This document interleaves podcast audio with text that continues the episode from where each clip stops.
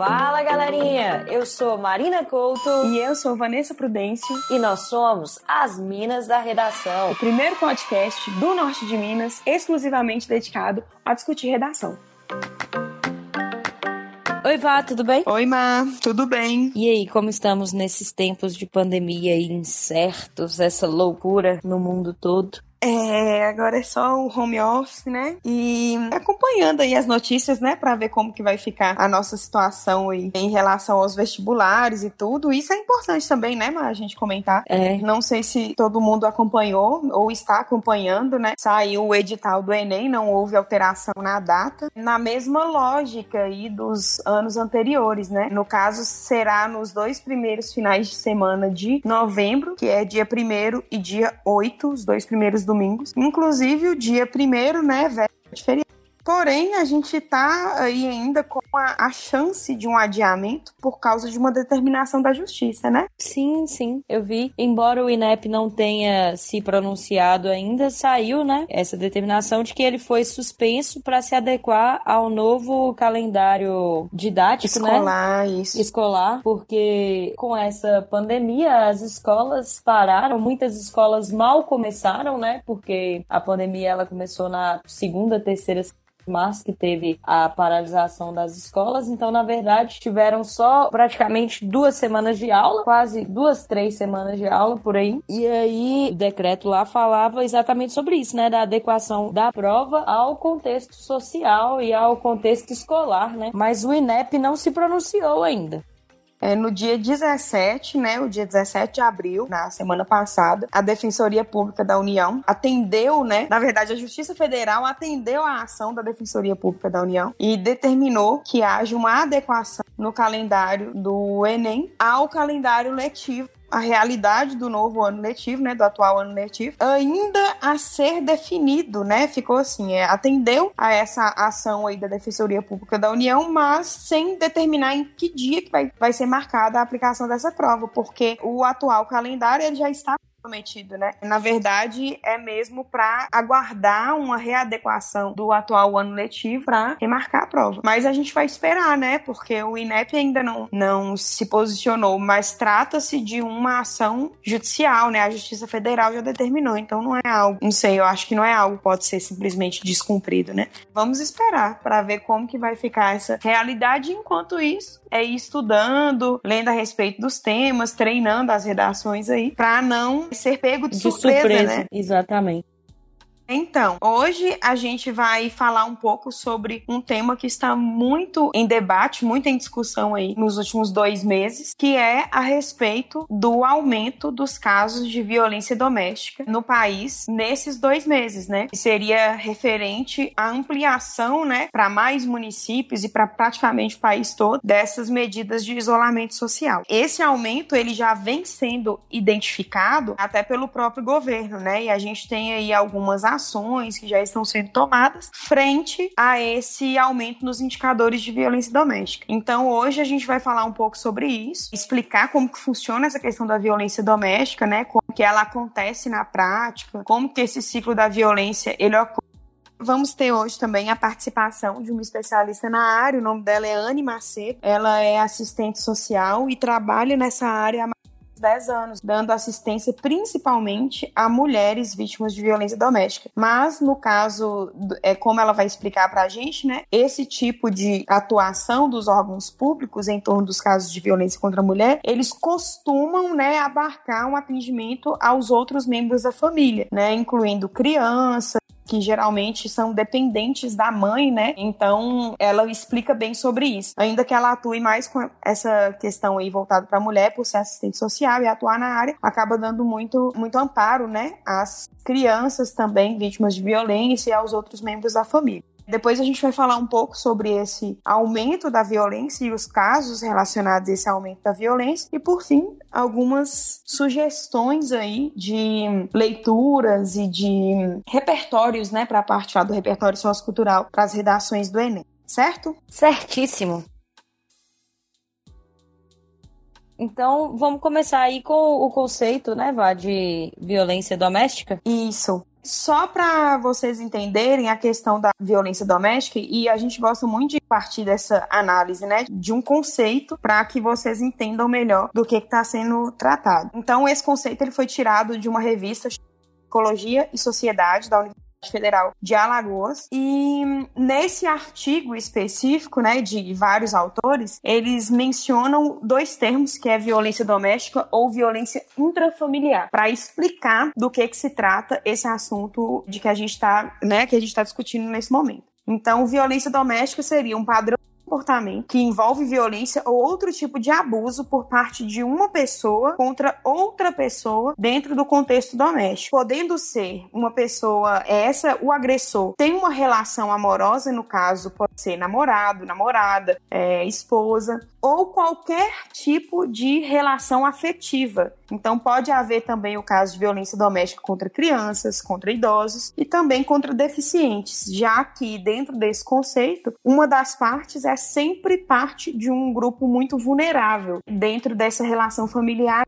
Então, geralmente vão ser mulheres, crianças, idosos ou deficientes. E aí, o tipo, a manifestação mais comum e mais conhecida é a manifestação da violência conjugal, que ela acontece também em quaisquer tipo de relacionamentos, heterossexual, homossexual, ou até antigos ou antigos cônjuges, né? Então, tudo que envolve violência doméstica é isso seria uma das partes, uma parte vulnerável na relação familiar ou relação amorosa. A outra parte, né, é a que vai cometer os abusos físicos, verbais, emocionais, econômicos, que é muito comum. É inclusive na violência doméstica, na violência conjugal existe um tipo de violência muito comum que é chamada violência patrimonial, que é, por exemplo, quando o marido é, é, pega o né, como uma forma de controlar ali essa relação ou no caso dos idosos, quando o idoso tem a aposentadoria confiscada pela família, né, para impedi-lo de sair, de de pedir ajuda, de ter liberdade financeira e outros. E aí entra também o deficiente, né? Que geralmente quando o, a pessoa tem alguma deficiência, o tutor acaba recebendo o auxílio e aí acaba fazendo esse tipo de violência também, né? Isso. Acaba pegando todo o dinheiro e usando isso como uma forma de controlar. Isso. É, as manifestações mais comuns acabam sendo a violência é, física e verbal, né? A violência ela pode chegar a um extremo né, de com mutilações até morte, a violência verbal e emocional, que elas estão muito misturadas ali, né? Uhum. E a violência patrimonial são as mais comuns. Mas existem também outros tipos de violência que podem aparecer, que, por exemplo, a mulher e a criança geralmente são mais afetados, que é, por exemplo, a violência sexual, né? Ela acontece e acontece com muita frequência e os dados têm mostrado esse aumento aí nos últimos dois meses. Aí é muito interessante pensar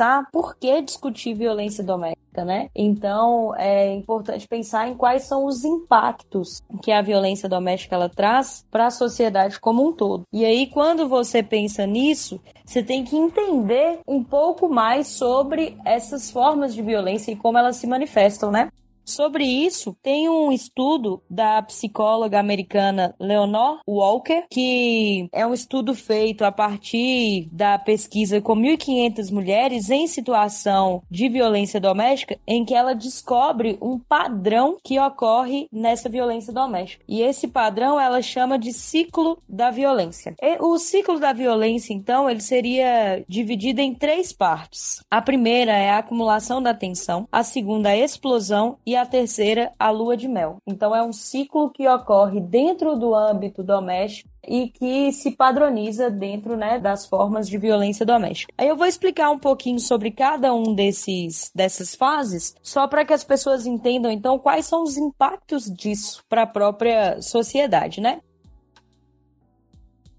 Então, a primeira fase é a fase de acumulação da tensão. Ela é marcada pela acumulação de agressões verbais, provocações e discussões que podem evoluir. E aí, essa fase, ela é uma das mais nocivas para a sociedade. Porque quando eu penso em violência doméstica, por mais que o estudo esteja ligado aí à violência sofrida pelas mulheres no âmbito doméstico, ela vai abarcar toda a família. Então, olha lá. Se eu tenho, por exemplo, uma família formada por uma mãe, um pai e três filhos. E aí, essas crianças e essa mãe estão ali no momento de acumulação de tensão. Então, vai acontecendo o quê? Agressão verbal, pequenas provocações e aquelas crianças que estão inseridas naquele contexto, elas vão entender aquilo como algo natural. Então, o maior problema da primeira fase, que é a acumulação de tensão, é que há uma naturalização da violência. E aí você tem uma série de outros estudos que mostra que, por exemplo, nos maiores casos de bullying, as crianças que né, são os agressores lá do bullying, elas geralmente sofrem violência doméstica ou são protagonistas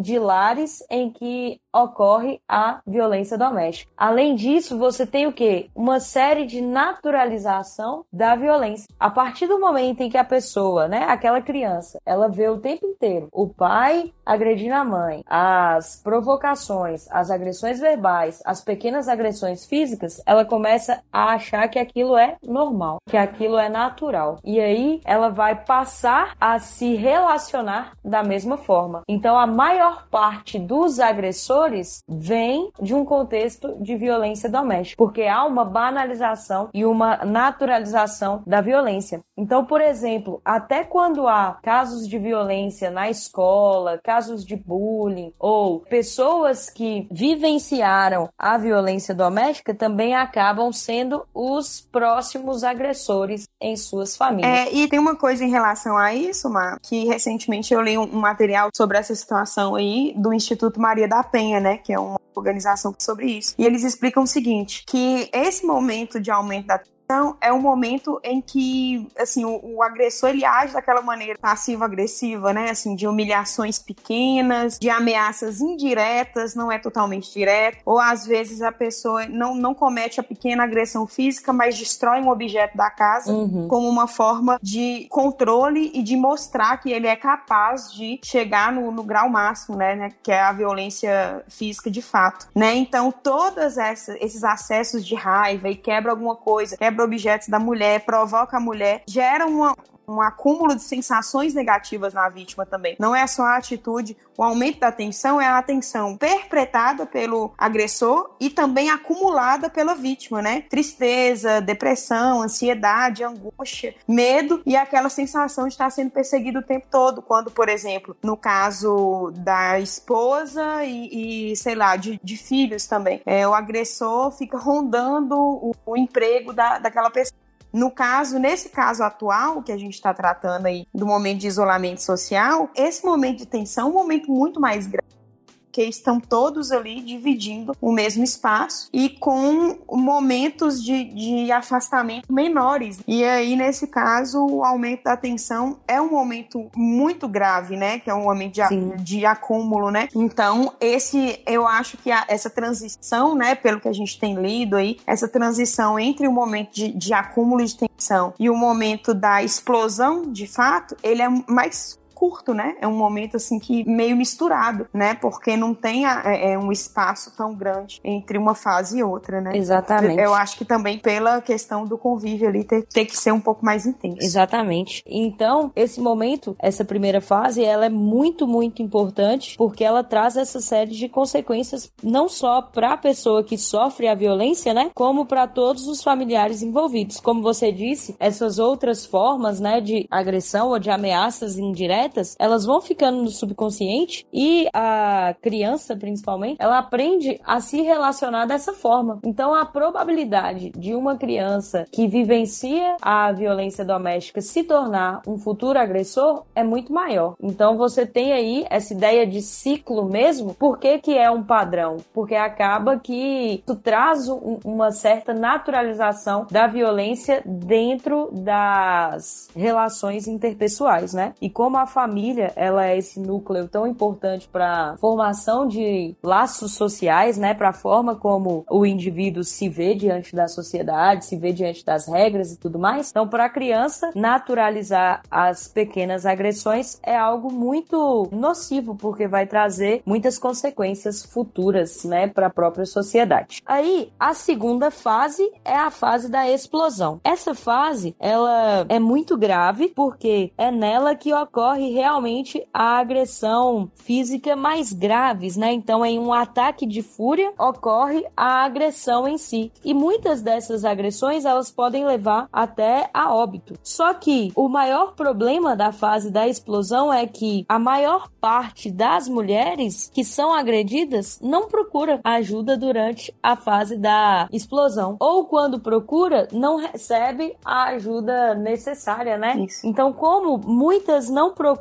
a ajuda, acaba que as que mais procuram são aquelas que têm uma agressão tão grave que leva à necessidade de cuidados hospitalares. Médicos, né? Médicos, né? Então, na verdade, essa fase mostra então o maior problema da violência doméstica. Ele muitas vezes não chega a ser denunciado. Então ele fica ali. Então a, a violência doméstica ela passa invisível pela sociedade, porque a maior parte dos casos fica restrita ao lar, né? Só chega a discussão depois de, de uma agressão tão grave a ponto de precisar de cuidados médicos. Então ela é uma agressão silenciosa, ela vai acontecendo, acontecendo, acontecendo até que vire algo incontrolável. É, e tem uma coisa até importante se mencionar quando se trata desse tipo de violência e dessa forma silenciosa em que ela é, é, se manifesta, que é o fato de que quando essa violência acontece contra crianças, por exemplo, um dos responsáveis, um dos agentes responsáveis pela descoberta e pela denúncia desses casos acaba sendo a escola. Por quê? Porque muitas vezes o, todo o núcleo familiar ele está afetado e acaba sendo de certa forma negligente em relação a essa criança. Exatamente. Então é necessário que haja, na maioria das vezes, um agente externo à família, uhum. observar o que isso acontece para levar o conhecimento das autoridades. É nesse momento, por exemplo, que o Estado ele precisa de olhos em toda a sociedade, uhum. que vai ser, por exemplo, o vizinho, que vai ser uma pessoa da família que não reside na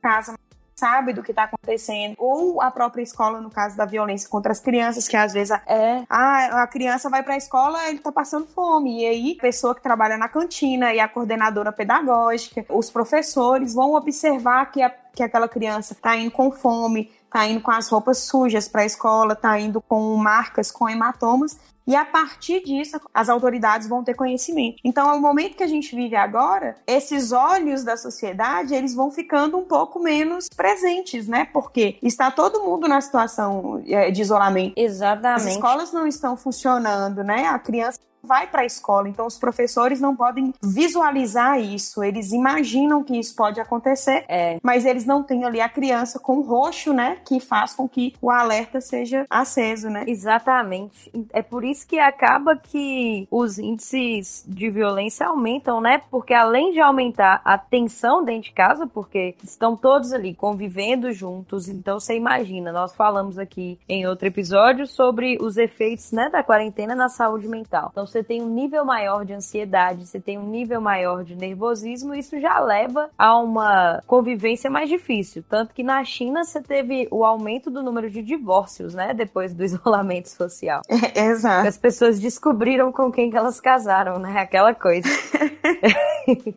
Nesse momento, então, o Estado ele perde um grande aliado, né, que é a escola. Então, a escola, na verdade, perde dois aliados, né? A escola e o conselho tutelar. Porque o que que acontece? A escola ela só identifica. Então, é muito importante, né, que as crianças fiquem matriculadas, porque a escola ela vai identificar. Então, ela vai identificar se a criança sofre algum abuso sexual, se a criança sofre alguma violência física, e ela vai identificar também se essa criança vem de um ambiente talvez agressivo porque, como nós falamos, acaba que as crianças que cometem bullying, elas vêm desse ambiente agressivo, né? Uhum. A escola ela vai identificar e vai acionar o conselho tutelar. Isso. E aí o conselho tutelar é que averigua a situação e chama a própria justiça, né? Uhum. Só que o que, que acontece? Nesse momento, nós não temos as crianças nas escolas e nem as pessoas no trabalho. Então, é igual você falou de um vizinho. Isso, o conselho tutelar ele continua atuando, né? Hoje, né, eles continuam com uma atuação bem menor do que no dia a dia, porque alguns órgãos funcionam com um número reduzido, né, de profissionais e tudo mais. Os órgãos que atuam diretamente nos casos de violência doméstica, eles estão funcionando, mas alguns têm um número reduzido de funcionários, porém também não resolvem eles funcionarem se a denúncia não chega até eles. Exatamente. Né? Então, por mais que. Então, a gente acaba perdendo mais um aliado. Por mais que o conceito de tutela ainda funcione é, em um horário diferenciado, com um número reduzido e tudo mais, o conhecimento da ação tem que chegar até ele. Isso. E para isso a gente vai depender da outra parte da sociedade, que são ali a, a, a comunidade como um todo, né? Que é a, os vizinhos e tal. E além né? de perder esses auxiliares, ainda tem a situação de que dentro da casa a pessoa agredida ela fica sob a vigilância do agressor. Então, às vezes, por exemplo, ela não vai conseguir ligar no 80 lá. Por quê? Porque o agressor tá em cima. Uhum. Se ela ligar, ela vai ser agredida. Então, precisa pensar em novas formas de fazer esse contato, né? Então, é preciso pensar em novas medidas para enfrentamento à violência doméstica, levando em consideração esse novo contexto aí de isolamento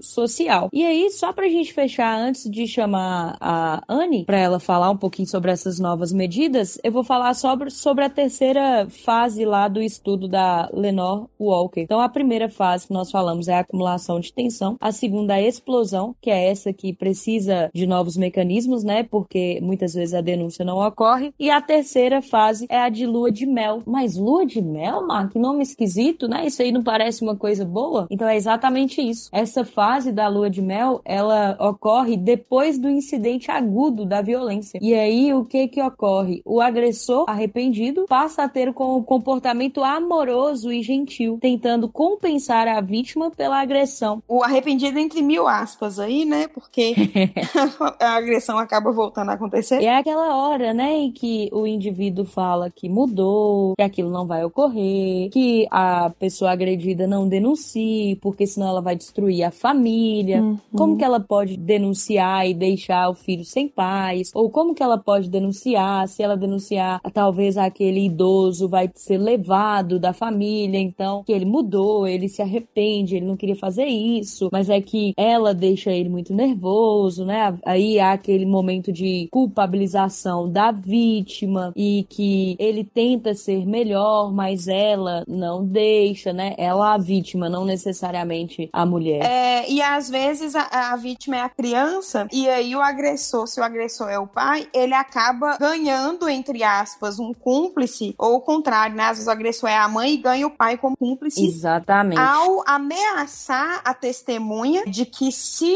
houver a denúncia, eles vão perder a guarda da criança. Então o agressor vai agredir a criança, vai maltratar a criança, e quando uma das partes que não é agressora ameaça denunciar, ele acaba ganhando a adesão dessa pessoa enquanto cúmplice, estimulando ali o medo de perder a criança para as autoridades, né? E aí acaba que na maioria das vezes, o pai ou a mãe, né, o agressor, pode ser qualquer um dos dois, não vai atuar sozinho, né? Vai atuar sob a conivência da outra parte. Nesse momento, ele consegue não ser denunciado e logo depois passa um tempo, ele volta lá para acumulação atenção. Por isso o nome ciclo da violência, né? Porque é algo que se repete e que se padroniza dentro do cenário de violência doméstica e que traz impactos nocivos para a sociedade como um todo, né? Impactos muito significativos para todos os envolvidos, né? E aí a gente tem que lembrar que as pessoas elas não convivem só dentro da família, então elas vão levar esses traumas para as outras relações. E aí com isso você tem um ciclo de violência na própria sociedade, porque geralmente geralmente a pessoa que vivencia a violência doméstica, ela passa a ser um agressor ou uma pessoa que aceita a agressão futuramente, porque ela acha que aquilo é natural. Isso. E aí você tem o próprio ciclo. E nesses momentos de pandemia e isolamento social, isso aumenta ainda mais. É sobre isso que Anne vai falar com a gente, né, Vó? Isso. Aí a gente vai passar a palavra para Anne, né? Anne Macedo, ela vai explicar direitinho aí é, medidas atuais que foram tomadas medidas muito novas ainda do início deste mês que a gente está, né, mês de abril, algumas medidas reformuladas, como que a atuação tem acontecido nesse período agora. É, então a gente vai passar a palavra para a Anne e daqui a pouquinho a gente volta. Oi, pessoal. Hoje eu vim falar um pouco sobre violência doméstica e a relação com esse período de isolamento que estamos passando por conta da Covid-19. Meu nome é Anne Macedo, eu sou assistente social com especialização em atendimento sócio-jurídico. Atualmente, eu trabalho no Centro de Referência da Assistência Social, que é o CRAS, em um município próximo a Montes Claros. Eu atuo profissionalmente há quase 10 anos e durante cinco anos trabalhei no Centro de Referência da Mulher de Pirapora, diretamente no atendimento às mulheres vítimas de violência doméstica. Quem tem acompanhado os noticiários sabe que a forma mais responsável de impedir a contaminação pelo coronavírus é o isolamento social. Então as famílias elas estão ficando mais em casa, seja porque estão em home office ou porque perderam o emprego, por exemplo. Infelizmente, a violência doméstica contra a mulher ela é uma realidade no Brasil e no mundo. E nesse período de pandemia, especialistas e ONGs já tinham alertado para o aumento desse tipo de violência. Foram observados na China e nos países da Europa mais atingidos pela Covid-19. É, a maioria dos casos de violência contra a mulher ela ocorre quando o autor da agressão está sob efeito de álcool e outras drogas. E diante dos decretos do governo, dos governos dos estados ou das prefeituras, ou até mesmo do governo federal, os bares estão fechados. E isso favorece o consumo dessas substâncias em casa. Lembrando que a violência doméstica ela não ocorre apenas nas camadas mais pobres da sociedade e que nem sempre os agressores eles estão sob efeito de substâncias. É, diante disso, no Brasil, o governo federal e os estados eles criaram estratégias para combater o aumento da violência contra a mulher nesse período. Em alguns estados, como no Rio de Janeiro, criou a delegacia virtual. Segundo a ministra da Mulher, da Família e dos Direitos Humanos, essas notificações elas aumentaram em 50%. Em São Paulo, as vítimas de violência doméstica elas podem fazer a denúncia online na delegacia eletrônica da Polícia Civil. Em Minas existe o NUDEM, que é o Núcleo de Defesa da Mulher, que é da Defensoria Pública do Estado. Também disponibilizou um canal de denúncia por meio do WhatsApp, que é o 31 98235 8530. Na impossibilidade de usar esses canais, a Polícia Militar ela pode e deve ser acionada. É, em Montes Claros, o trabalho da Defensoria da Mulher também não para. A defensora pública Maísa Rodrigues ela tem feito um excelente trabalho de divulgação nas emissoras de TV e nas redes sociais. É um trabalho contínuo que intensificou durante esse período, mas não pode parar. É preciso combater durante todo o ano, informar e ampliar o acesso à informação e aos canais de denúncia para todas as mulheres e para toda a sociedade. No mês de abril, no, na prefeitura, a Prefeitura de Montes Claros estava previsto para inaugurar o Centro de Referência da Mulher, mas eu acredito que devido à pandemia é, foi adiado. Na Câmara dos Deputados já tem um projeto que propõe a hospedagem de, em hotéis para mulheres vítimas de violência durante a quarentena, pois nas casas de acolhimento são poucas as vagas e com a crescente demanda é válido pensar em utilizar espaços que estão provavelmente ociosos, que são os hotéis e as pousadas. Lembrando que muitas vezes a mulher se vê impedida de, de sair de casa porque tem filhos. Então, é, essa, essa, esse acolhimento é para as mulheres e se, estende, e se estende aos filhos, porque a maioria é criança, não tem com quem deixar. Então, é para acolher a família, essa família em situação de violência. Existe também o canal de denúncia que é o Ligue 180. Ele foi criado pela SPM, que é a Secretaria de Políticas para as Mulheres. Essa denúncia é anônima e gratuita, disponível 24 horas em todo o país. Esses casos, eles são recebidos pela central do, do Disque 180 e são encaminhados ao Ministério Público. Geralmente, o Ministério Público encaminha para os CREAS dos municípios, que é o Centro de Referência Especializado da Assistência Social, ou para os Centros de Referência da Mulher. Na falta desses equipamentos, é encaminhado para os CRAS. Eu recebo algumas demandas.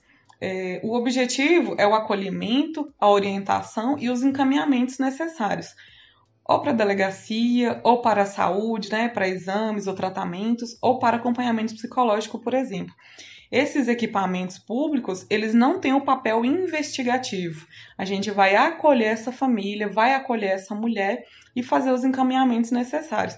Porque muitas vezes as crianças também presenciam essas violências. Elas podem ser vítimas também e presenciam a, a, as, as agressões. Então é necessário é, fazer um acolhimento dessa mulher mas não esquecer os outros componentes da família.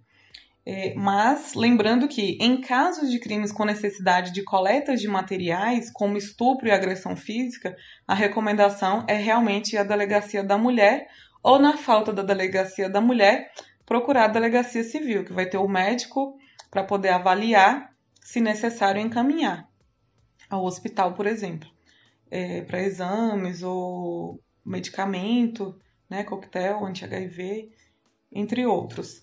No que se refere à assistência social em Minas Gerais, a SEDESE, que é a Secretaria de Desenvolvimento do Estado, ela definiu que os serviços essenciais da secretaria não podem sofrer descontinuidade. Então, esses serviços de atendimento à mulher, de centro de referência de atendimento em direitos humanos, programas de proteção à criança e adolescente, idosos, testemunhas ameaçadas, casas de acolhimento, entre outros, eles não pararam. Então, continua criou-se estratégias de proteção, né? É, intensificar a higienização, o cuidado, não é, não acumular muitas pessoas no mesmo ambiente, essas questões. Mas os trabalhos não, não foram, não estão remotos, não estão é, domiciliar. Então, estão funcionando caso, caso apareçam as demandas.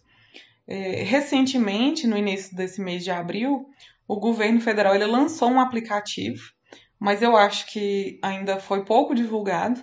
O aplicativo chama Direitos Humanos BR. Ele já está disponível para os sistemas Android e iOS e apresenta um passo a passo completo para que se registre a denúncia de maneira prática e segura.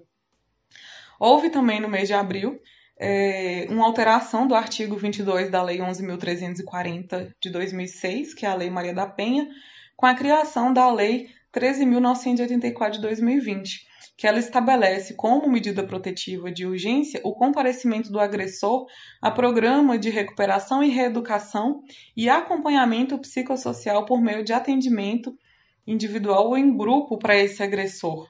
Em Conselheiro Lafayette, município de Minas, eu já participei de uma capacitação com a equipe lá.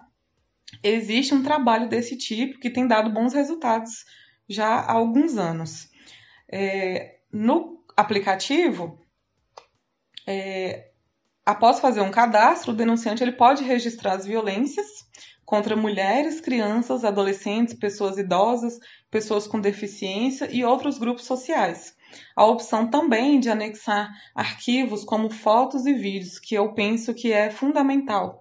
Que às vezes ninguém quer ser testemunha, mas se você consegue gravar, se você consegue tirar foto, já é, é algo a acrescentar além do relato, né?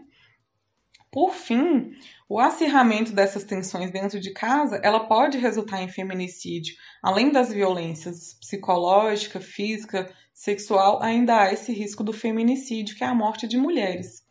E as crianças e os adolescentes nesse período de isolamento, com as escolas fechadas, é, por terem adotado metodologia de aula online, elas também estão dentro de um cenário muito arriscado de violência sexual e violência doméstica intrafamiliar. Assim também os idosos, que podem ser agredidos, por exemplo, pelos filhos adultos que estarão dentro de casa, estarão com seus cuidadores. Uma vez que a recomendação também foi que quem presta esse tipo de serviço, cuidador, doméstica, diarista, é, fossem dispensados, se possível, né, do trabalho, para evitar esse tipo de contato porque os idosos, no caso, são o grupo de risco da doença. É, no caso de crianças e adolescentes, o Conselho Tutelar ele continua atuando. Conselho Tutelar é, existem as equipes em todo o país e também tem os canais de denúncia, como o Disque 100. O Disque 100 ele é o Disque Direitos Humanos, é um serviço de proteção que tinha um foco inicial em violência doméstica contra criança, violência sexual contra criança e adolescente. Mas com as mudanças, ele passou a acolher denúncias que envolvem violações de direitos de toda a população, especialmente os grupos sociais vulneráveis, que são as crianças e adolescentes, as pessoas em situação de rua, idosos, pessoas com deficiência e população de lésbicas, gays, bissexuais, travestis e transexuais. Eu atendo muitos casos encaminhados pelo Disque 100. Então é isso. Eu espero ter contribuído para a construção do conhecimento de vocês e desejo um bom trabalho a todos e a todas.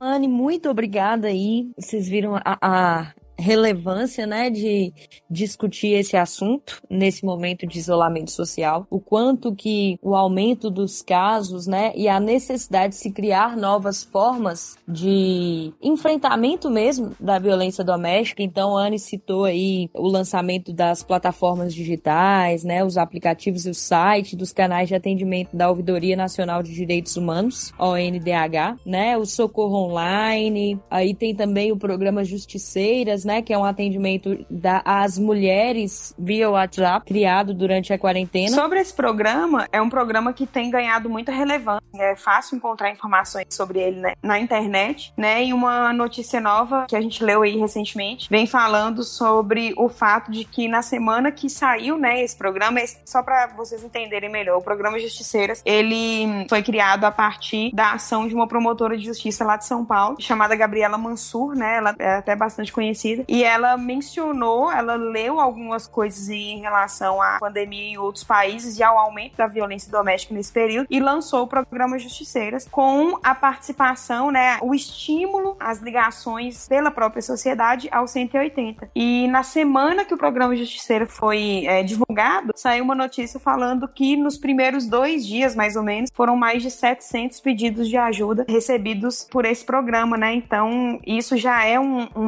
indicadores aí preliminares desse aumento da violência contra a mulher. E ele chama o programa Justiceiras porque estimula aí a, a participação da própria sociedade, as mulheres, né, como um todo, é, estimula as mulheres a, a, participarem e denunciarem também. Isso. E como que é importante, né, Vá, como nós falamos, pensar nessas novas formas mesmo de auxílio, né, e de enfrentamento à violência doméstica. Esse canal mesmo que ela citou, né, o canal digital lá. O aplicativo o aplicativo da Ouvidoria Nacional de Direitos Humanos, ele não atende só a violência doméstica, né? Ele atende a qualquer é, forma de violação dos direitos humanos. Então é uma coisa boa pra vocês anotarem aí, baixa o aplicativo, né? Isso. Da Ouvidoria Nacional. E como nós falamos, como as pessoas em momento de isolamento social ficam mais tempo sob vigilância do agressor, a ideia de um aplicativo e do programa Justiceiras, por exemplo, que é via WhatsApp, é bem melhor, porque a pessoa vai ali rapidinho, não deixa nenhum vestígio de que ela fez isso e pode mandar até a própria localização, pode gravar áudio, né? Pode talvez gravar um vídeo do que que acontece, então já deixar a prova ali e acionar. Então você já teria ali uma série de etapas no momento de comprovar a violência doméstica já queimadas com o próprio aplicativo, né? Com o próprio programa Justiceira. Você grava ali um vídeo, põe seu celular gravando e tudo mais, uhum. de um momento de acumulação de tensão, então sem haver, claro que você não vai se expor à, à violência, né? Só pra Isso. gravar. Ótimo. Mas você coloca lá, gravando o dia inteiro o que, que acontece na casa e envia via WhatsApp, envia lá no aplicativo, junto com a sua localização. Então fica mais fácil denunciar sem ser percebido e tudo mais, né? Então é, é algo muito legal. Muito, muito obrigada aí pela participação, Anne. Achei que foi muito boa. Agradecer aí a participação de Anne e também ressaltar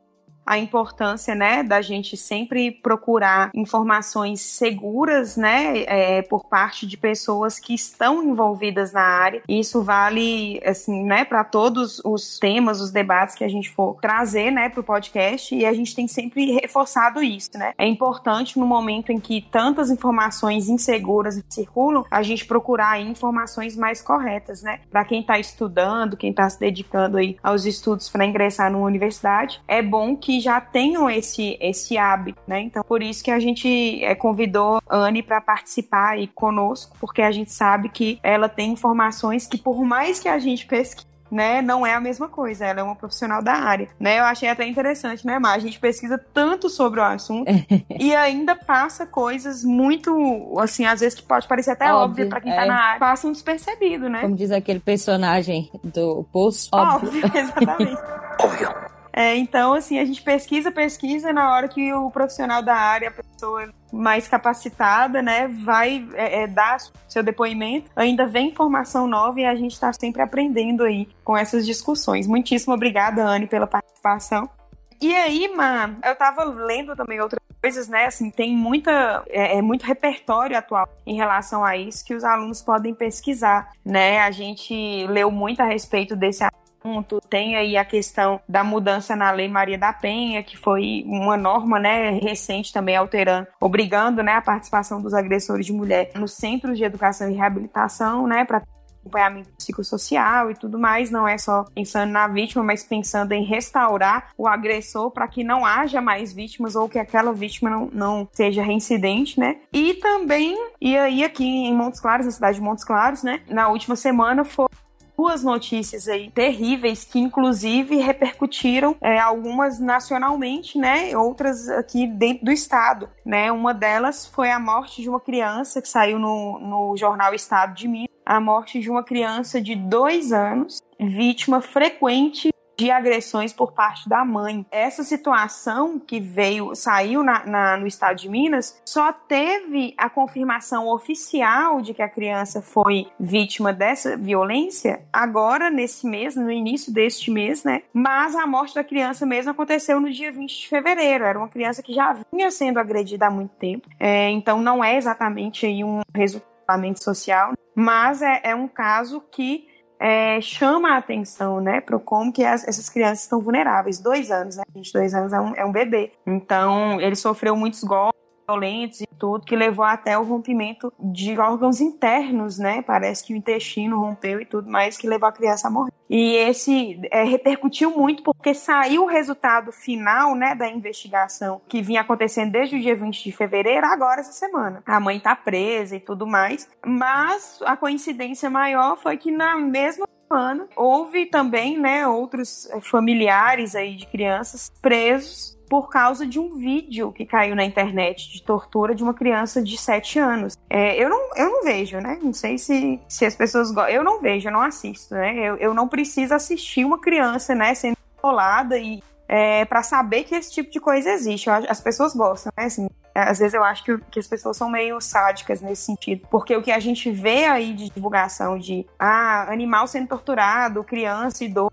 isso tudo acontecendo, todo mundo sabe que existe, né? Mas tem gente que gosta de ver. Eu não vejo, Mar, não sei se você, você vê essas coisas, eu, eu não assisto. Eu não, também não. Eu não aguento nem ouvir. Igual você falou aí do rompimento dos órgãos, eu não aguento nem ouvir. É, eu, eu também, eu sou muito. Não preciso ver para eu acreditar que essas coisas existem. Eu, eu sei que existe. Eu sei que é um absurdo e eu não quero ver, eu não quero compartilhem isso comigo, né? Às vezes, do nada, você tá página aí no, na internet, aí aparece uma criança apanhando. Eu falo, gente, pra que compartilhar isso? Eu, eu sempre avalio isso, assim, não sei se, se você tem essa mesma percepção. Eu também, é igual foto de acidente. Nossa, não aguento. Não, nossa, eu não quero ver isso, não, gente. Eu falo, a vida já é muito ruim é. pra gente, né? Mas isso é até uma consequência dessa naturalização da violência, né, Vá? É, eu também acho. As pessoas se acostumam a ver essas coisas e aí começam a sentir prazer, igual você falou. Há uma naturalização da violência. É, eu não gosto dessas coisas, não. Eu também acho muito complexo. Há alguns anos,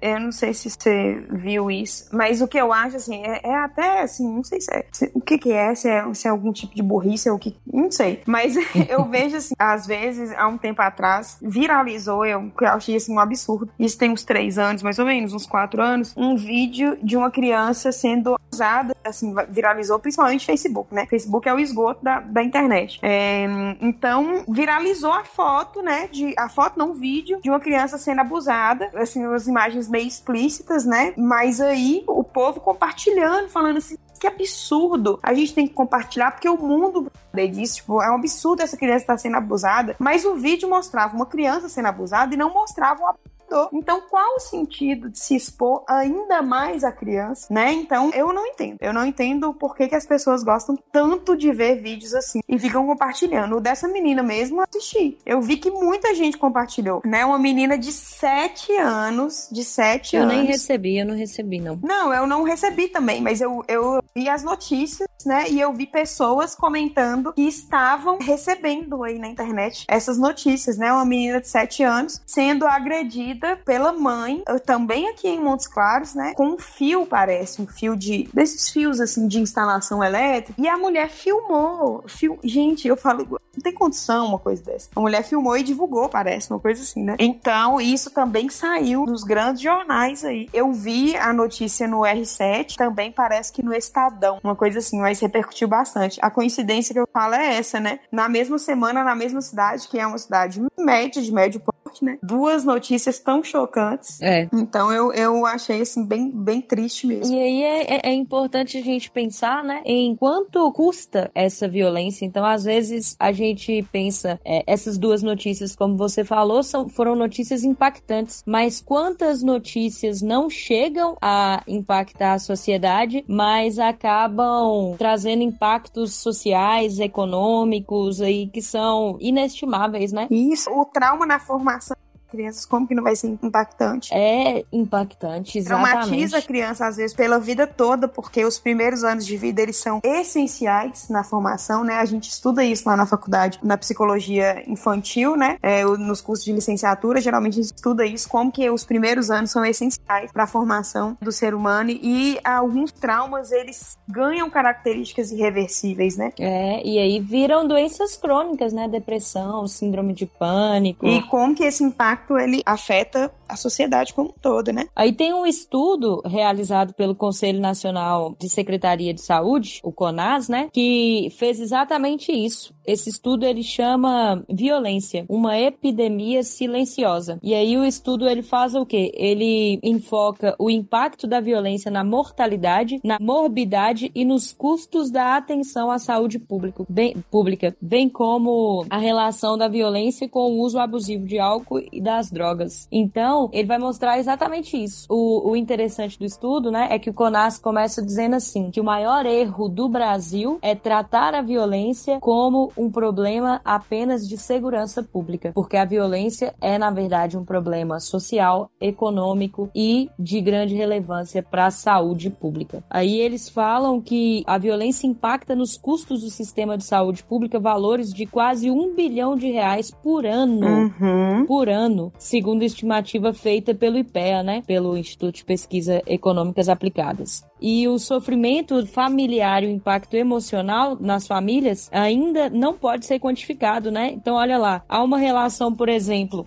das pessoas que vivenciam a violência doméstica com o uso abusivo de álcool e de drogas. Há uma relação da violência com os maiores índices de morte. Há uma relação da violência com esses impactos, né, na saúde mental. Então, um custo muito alto do sistema de saúde com o tratamento dessas doenças crônicas crônicas mentais, como depressão, síndrome do pânico e uma série de outros problemas psíquicos. Existe também o custo com um desses resultados que você mencionou, que é o abuso de álcool e drogas, né? A base aí no sistema de saúde para combate a esse tipo de situação, né? E vamos pensar o tanto que isso desencadeia outros problemas, né? Exatamente, né? Uma grande parte da violência urbana é resultado dessa questão aí da guerra às drogas, né? É, os problemas, por exemplo, de violência no trânsito são quase todos associados ao uso de, de álcool. Pois é. Então, o quanto que isso custa, né, para o sistema de saúde, o quanto que isso custa não só para o sistema de saúde, mas para o sistema econômico, né? Que você perde ali os que mais morrem, na verdade, são jovens, né? E você perde ali então a, a força motriz da economia, além do capital humano, né? Claro, além da, da pessoa em si. Sim, e, e esses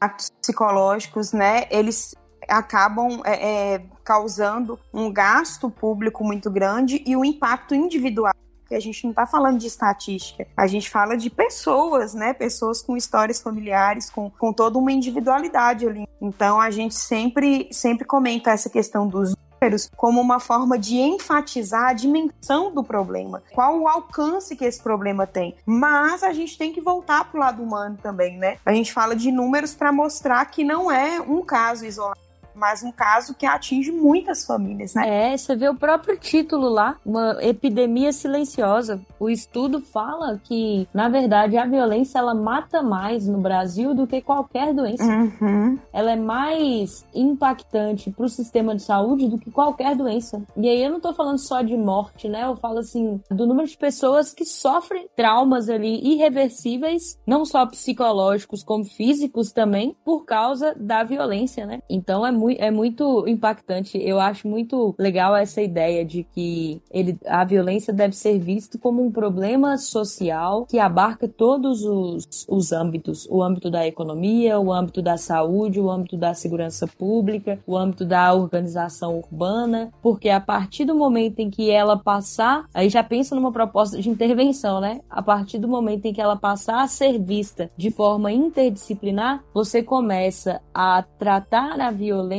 desde a causa até a, né, a prevenção e aí, por fim, a questão mesmo da punição. Porque a partir do momento em que ela só se restringe né, a, a segurança pública, ela fica só na punição. É, é um trabalho, quando vê apenas o resultado, né? É o trabalho em uma das pontas do processo, que é como se você tivesse, não sei, um problema numa estrutura de uma casa, né? A casa tá com um problema ali na, lá na estrutura e você vem ali na rachadura e começa a massa ali. Dois dias depois a rachadura aparece de novo, porque ela sempre vai voltar, né? Então eu tô na, ponta do processo.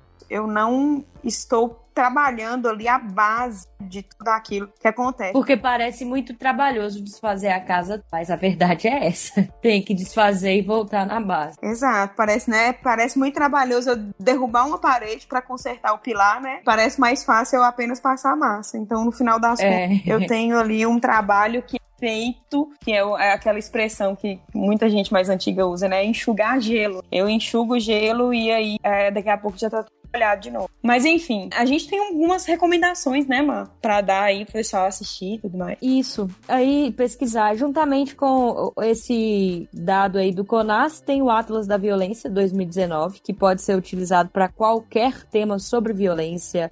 Ó, violência no trânsito, violência doméstica, violência contra a mulher, violência no geral. Aí pode ser utilizado também para desigualdade de gênero. Questão racial também. Isso, de desigualdade étnica racial. Isso, o Atlas da Violência tem uma característica muito interessante, né? Ele é divulgado praticamente todo ano. Esse ano eu ainda não vi nenhum indicativo, né? Mas a, a tendência, eu acho que também por causa de toda a situação, a tendência é que a análise dos dados seja feita, é, seja divulgada aos poucos, né? Às vezes de um período aí de dois anos, e depois eles divulguem o balanço final, né? O mais recente Atlas da Violência, o mais recente, mais completo que tem é o de 2019, né? Que analisou dados. É, até porque o 2020 ainda está sendo feito, né? É, ainda está em, em, processo. E aí eles fazem uma análise comparativa, né? É, o recorte de área do país, recorte de tipo de violência. Nossa, é. é. muito legal. Lá tem todos os tipos de violência, tem, igual a Vanessa falou aí, o recorte de qual área do país e ainda tem os dados, por exemplo, de por que, que na, naquela área aumentou. Então, a falta de é, cumprimento de medidas, ou, por exemplo, a continuidade de medidas que foram tomadas. Então, tal estado tinha uma medida que fez diminuir o índice de violência contra a mulher. Mas aí, desde 2017, eles pararam de seguir essa medida. Então, aumentou tanto. Então, eles ainda vão indicando as causas e tudo mais. É bem legal, bem legal. É, e bem completo, né? Bem completo. Então acho que pode.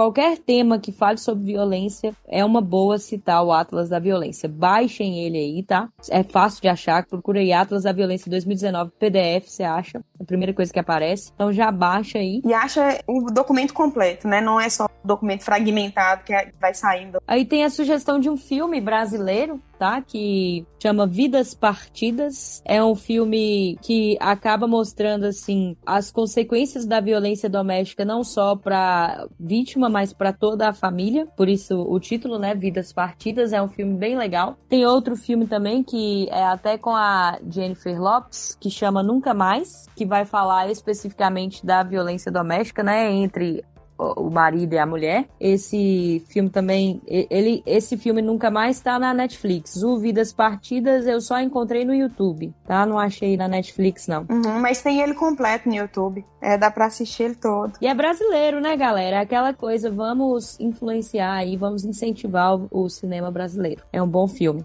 Uma, uma recomendação também que seria, é, na verdade, é até um mais antigo, né? Que é a novela Mulheres Apaixonadas da Rede Globo, que foi transmitida no ano de 2003. Ela tratava de. Aparece ali, né, entre os personagens, dois recortes de violência doméstica. Um deles é o, a violência contra a mulher, que é a personagem da Helena Ranaldi, né? É, ela apanha, não, lembro o nome dela, acho que era Raquel, uma coisa assim. Eu acho que era mesmo. Eu também não lembro muito bem. 2003 eu tinha 13 anos.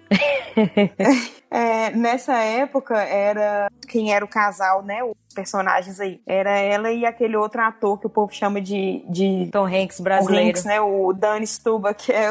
e ele batia nela com uma raquete de tênis, né? Esse caso é muito famoso, sendo mencionado com muita frequência, assim, professores falando e tudo mais. Foi uma novela muito marcante. É. E na mesma novela existiam outros personagens, né? Um segundo núcleo ali que uma delas era a filha lá de um casal, ela era bem assim, é, patricinha e tal, e ela tratava mal os avós. E na época também repercutiu muito, porque era um caso ali de violência que chegou a ter cenas de violência física, assim, mais ou menos, né? Da neta maltratando os avós, que já eram bem idosos, eram casais. É, ela fala, né? E ela faz, mostra bem, a novela mostra bem aquela fase da tensão, porque ela fala, né, que os pais gastam muito dinheiro com os avós, que os remédios são super caros. Isso. E aí chamam os avós de preguiçosos, que eles só dão trabalho. Então, assim, foi bem impactante. Essa novela foi tratou muito de temas pesados, né? Uhum. É, eu lembro, inclusive, que na época é, foi lançado um programa. Eu não lembro o nome do programa, mas eu acho que era tipo assim: Programa Nacional de Combate à Violência mulher. Era um nome assim bem genérico mesmo, né? É, relacionado a, a essa questão do incentivo à mudança nas leis e à punição na violência contra a mulher. E os dois atores, né, a Helena Ranaldi e o Dan Stuba, que foram até Brasília e participaram do lançamento, né? Eles viraram meio que garotos propaganda, né? Da temática da, da violência né, na época. E eu lembro deles participando, assim, dessa, dessa situação. E teve vários temas abordados, né? É. é na, essa novela tinha muita coisa. Teve também uma, uma mulher que morreu baleada, né? Na... É. Teve aquela outra também que sai da casa, lembra que ela bota fogo na roupa do marido? Tinha muita coisa. Ó, eles falaram sobre violência urbana, né? Essa questão aí da, da personagem que é baleada. Eles falaram sobre violência contra idosos, violência contra a mulher. É, eu acho que teve também alguma coisa relacionada câncer, é, uma, alguma propaganda relacionada ao câncer de mama, né, na época, para falar, para incentivar também essa questão aí do, do combate ao câncer de mama. Então teve muita, muita coisa legal nessa novela em torno de desse debate de assuntos sociais, né? É, mas enfim, é uma mais uma das referências que podem ser usadas, né? E quem tem quem tem aí é, é, é ciência para assistir novela, apesar de que as novelas antes eram legais que hoje, né? Aí tem também sugestão de música, né? Uma adaptação da Clarice Falcão, daquela música da Beyoncé, Survival, sabe? I'm a survivor, na, nina. Eu aqui fazendo altas... O inglês, o inglês ótimo, maravilhoso. É. be more, be next, ok? É. Propaganda aí, viu, Hans? Aí, next idiomas, tá? É. Espero que Hans esteja ouvindo, né? E nos dê bolsa. É, e, e nos patrocine.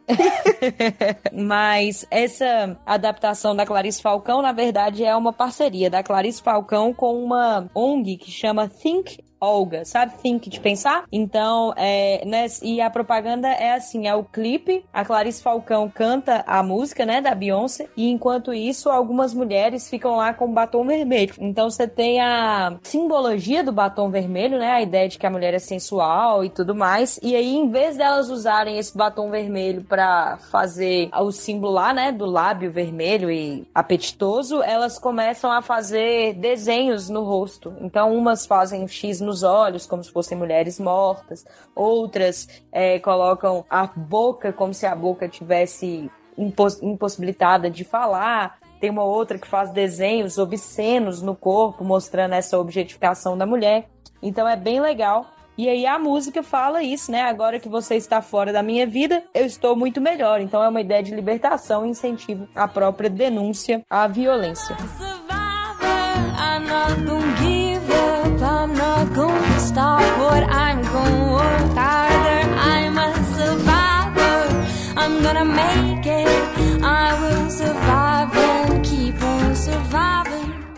Aí tem também a Elza Soares, maravilhosa. A música Maria da Vila Matilde, que fala exatamente disso, né? Aquela, cadê meu celular? Eu vou ligar 180. Você vai se arrepender de levantar a mão pra cadê mim. Cadê meu celular? Eu vou ligar pro 180. Vou entregar teu nome e explicar meu endereço. Aqui você não entra mais, eu digo que não te conheço. E jogo água fervendo se você... Na verdade, o álbum todo dela, né, Vá? É, gente, tem, tem que escutar. É a Mulher do Fim do Mundo, né? É um álbum, eu acho que ele é de 2015, mas eu lembro dele ter ganhado Grammy Latino, né? É. De melhor álbum de música popular brasileira. E, se não me engano, foi no ano seguinte né? Porque pega o que foi lançado no ano anterior, né? Então o Grammy Latino aí de 2016 premiou esse álbum, que é A Mulher do Fim do Mundo, tá disponível no, aí nas plataformas e e é um álbum muito legal. Fala de violência doméstica, de violência urbana, fala de negritude. É é, de muita coisa relacionada a temas de redação. Isso, e as, as vivências múltiplas na sociedade, né? Assim, tem muita, muita coisa legal. Mas enfim, é um, é um álbum. E essa música, né, é, é que Marina mencionou aí, Maria da Vila Ela fala sobre isso, sobre uma mulher que sofre violência e ela, ela não foi escrita pela Elza Soares, mas ela foi escrita baseada na história da Elza Soares, né? Que inclusive também é uma referência, não só a música dela, dela como, como, a, vida, vida dela. A vivência dela enquanto uma mulher que foi agredida, passou por várias situações aí no, é, em sua vida particular, né? Ela tá com quase 90. Eu acho que é. Uma relíquia da música brasileira. Uma relíquia. É, eu, ela não tá conseguindo mais andar, não, vá, porque eu só vejo ela fazendo show agora sentada. É, ela faz, ela não consegue. Ela anda, mas é Muito aquela pouco. questão, né? Ela tá com nove, quase 90 anos, mas ela não consegue fazer show em pé mais, né? Ela se cansa com mais facilidade. Então os shows dela sentada. E 90 anos fazendo show, né? Fazendo show. E cantando daquele jeito. Eu né? acho chique demais. Daquele jeito. Que ela é muito maravilhosa. Ela é, é. massa. você correr na frente dos vizinhos. Você vai se arrepender de levantar a mão pra mim. Você vai se arrepender de levantar a mão pra mim. Em relação a isso, tem, tem coisa demais que dá pra, pra ser trabalhado, né? Assim, situações envolvendo violência doméstica que podem mencionadas. Você ia falar do, do texto, né? Da, da Conceição, da Conceição Evaristo. Evaristo. Isso. É um conto da Conceição Evaristo. Inclusive, eu vou dar uma dica para vocês. Conceição Evaristo, tá? Tem um livrinho dela que chama Olhos d'Água, onde tá esse conto também, que é o do Zuquerense, que tem vários contos e nesses contos tem várias temáticas que podem ser trabalhadas em... Em temas de redação. Então, fica a dica, é um livrinho bem fininho. Os contos, eles... O, o conto maior deve ter o quê? 8, 10 páginas páginas, o maior. É um livro muito bom. Não, é maravilhoso, maravilhoso mesmo. E eu acho assim que serve demais para redação, vá. Eu só fico pensando nisso, sabe? O tanto que dá para falar, tem muito tema, tem até temas assim, tem tudo, aborto, é, violência doméstica, violência contra a mulher, violência, violência urbana, urbana, meninos de rua, né? A questão aí da, dos o moradores de lixão, de a, a Zaita, né? A violência na favela. Ah, Zaita é o meu preferido todos. Zaita esqueceu de guardar, guardar os, os, brinquedos. E a Zaita, a Zaita é a Ágata, né? É. Que, que, morreu no ano passado porque levou um tiro de, de um policial, né? Então eu sempre falo isso com os meninos. Toda vez que eu vejo assim, uma notícia que envolve a população marginalizada, tem alguma referência em Conceição, Conceição Evaristo, Evaristo, que dá para traçar um, um, paralelo, né? Então, é, esse, esse livro ele tem de tudo. É. E eu sempre indico ele também para os meninos. Eu, eu tenho ele em casa, né? Eu, eu li há alguns anos e reli no ano passado. Eu falo, eu, eu sempre comento isso. Olhos d'água são os meus quando eu leio esse, esse, esse livro. livro. porque eu não passo uma página sem chorar. Nossa, é muito bonito. Ah, é linda. É linda. Não, e, e, fala de tudo, até aquele conto que é o mais leve que eu acho, poderia ser utilizado em algum tema que fale sobre esse mundo moderno. O Cooper da, da Cida fala dessa correria da vida moderna. Então, assim, fala de tudo, sabe, galera? Eu acho que é um bom livro. E aí dentro dele tem um conto que chama Duzu Querença. Conta a história de uma criança, é um conto que cabe para tudo, sabe? Cabe para sequestro, é, não é sequestro que eu quero falar, não é quando você leva as pessoas, como é que chama isso? Quando você leva as pessoas, como é que é? Como é que chama? É... Como é que é, moça, que Binha sei, trabalha? É tráfico. Tráfico, isso. Tráfico, tráfico de, de, pessoas. pessoas isso. isso. então dá para tráfico de pessoas, prostituição infantil, prostituição no geral. E aí o que, que acontece? A Duzu, ela tem esse nome de querência porque ela, os pais dela queriam que ela fosse alguém a mais na vida. Então, acreditando nisso, eles dão a, a Duzu a possibilidade de ser alguém, deixando ela ir com uma tia. E aí, na hora que ela vai trabalhar com essa tia, a tia tinha, na verdade, um prostíbulo, né? Um, um, uma casa de prostituição. E aí ela começa primeiro a ver as pessoas fazendo isso. Ela não entende, né? Ela criança, por que, que o homem fica em cima da mulher e depois ele dá um dinheiro para ela. Uhum. E, e, ela é enganada. É, porque ela acredita que. Não é com promessa. É, exatamente. Ela acha que ela vai estudar e tudo mais. Isso era muito comum, né, gente? Era muito comum é, antigamente, que a gente está numa região que ela é mais rural e que vive dessa questão rural, mas até poucos anos era comum que a menina que morava lá na zona rural com e tinha um parente na cidade, fosse mandada para ter uma oportunidade de estudar e tudo mais. Aí chegava na cidade, virava empregada doméstica, virava, né? Assim, era é. explorada e tudo. E o que acontece com o do querência é isso, né? Mas ela vai pro prostíbulo. Aí já é uma, já é uma situação, mais, bem mais grave, né? Bem mais grave. E aí tem uma frase do conto que fala bem assim, dela morando no prostíbulo, né? Na zona, né, no caso. Aí é assim, Duzu morou ali muitos anos e de lá partiu para outras zonas. Acostumou se aos gritos das mulheres apanhando dos homens, ao sangue das mulheres assassinadas. Habituou-se à morte como uma forma de vida. E aí, essa ideia é muito forte, né? De você. E, e se liga muito àquela primeira fase do ciclo da violência que a gente falou, que é a fase de naturalização da violência, que é você habituar-se à morte como uma forma de vida. Então, um dos maiores problemas, né, da violência doméstica é isso, essa banalização da violência e desse costume mesmo da morte como uma forma de vida. Então você passa a se acostumar àquilo, passa a achar natural e isso, essa forma de habituar-se à morte como uma forma de vida aparece em quase todos os contos da Conceição Evaristo, porque ela mostra como que a sociedade marginalizada, como que a população que vive à margem habitua-se a isso, né? Então aí entra em todos os temas de violência. É a única forma de vida que eles conhecem. É, que é uma vida de sobrevivência, né?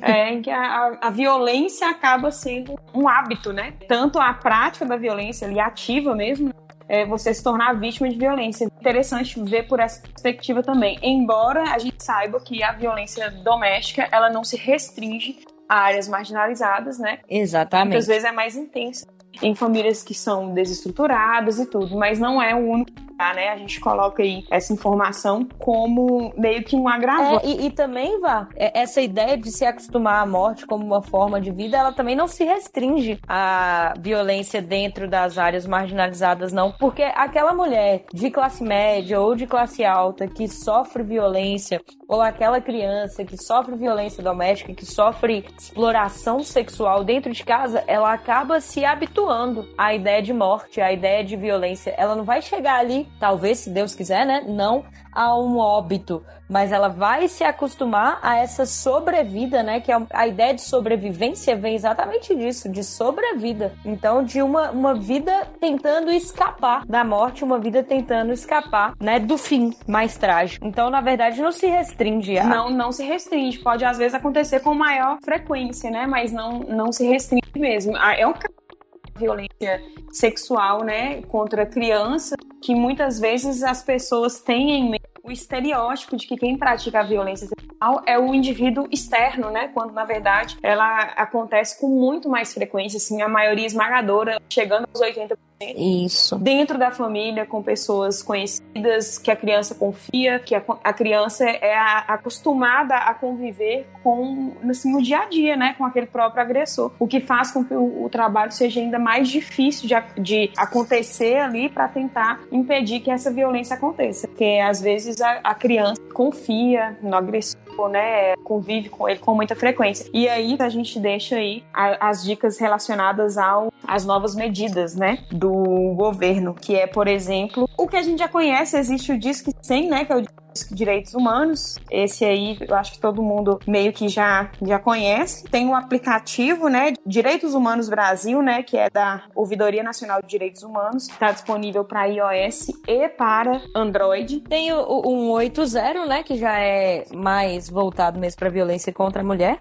né, que é da música lá Maria da Vila Matilde. Então eu vou dar, vou discar um 80. E tem o Socorro Online, né? Que é o programa criado durante o isolamento social. E é aquele que você citou, que são das justiceiras, que é via WhatsApp também. E aí, no caso, é só pesquisar, né? No próprio Google a gente encontra todas as os links, né? Direto para esses canais de denúncia. Então a dica é essa, né? Que a gente também tem o nosso papel ativo enquanto uma comunidade, né? Que está toda exatamente envolvida envolvida em superar essa fase. Isso. E leiam Conceição Evaristo, é, procurem o Atlas da Violência, assistam aos filmes. Escutem Elza Soares. Escutem Elza Soares. Enfim, vocês têm muitas tarefas aí, mas estão no isolamento, aproveita o momento. É.